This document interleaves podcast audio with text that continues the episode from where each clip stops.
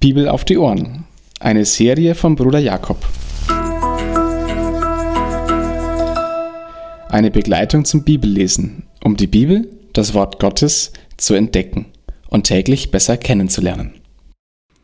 Jesus kommt nach Kapernaum. Und sein Handeln und seine Wirkung stehen hier im starken Gegenteil zu dem, was in Nazareth geschehen war. In Nazareth wurde Jesus verworfen. Und in Kapernaum wird Jesus angenommen.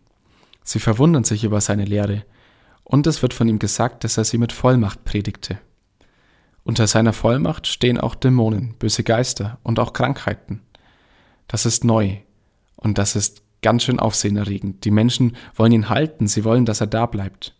Vollmacht. Das griechische Wort dahinter heißt Exousia. Das bedeutet so viel wie Macht, Autorität oder auch Befehlsgewalt. Luther übersetzt dieses Wort mit Vollmacht, um auszudrücken, dass Jesus eine Autorität über Realitäten hat, die, die die Menschen betrifft, über die sie aber selbst keine Autorität haben. Über Krankheiten und über böse Geister. Und er hat auch eine Autorität übers Wort, eine Vollmacht. Diese Vollmacht können wir auch heute erleben.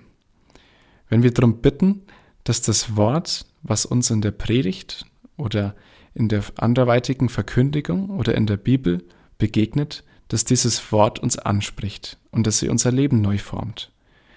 Wer die Bibel betend liest, kann etwas erleben, weil hinter diesem Wort Vollmacht steht.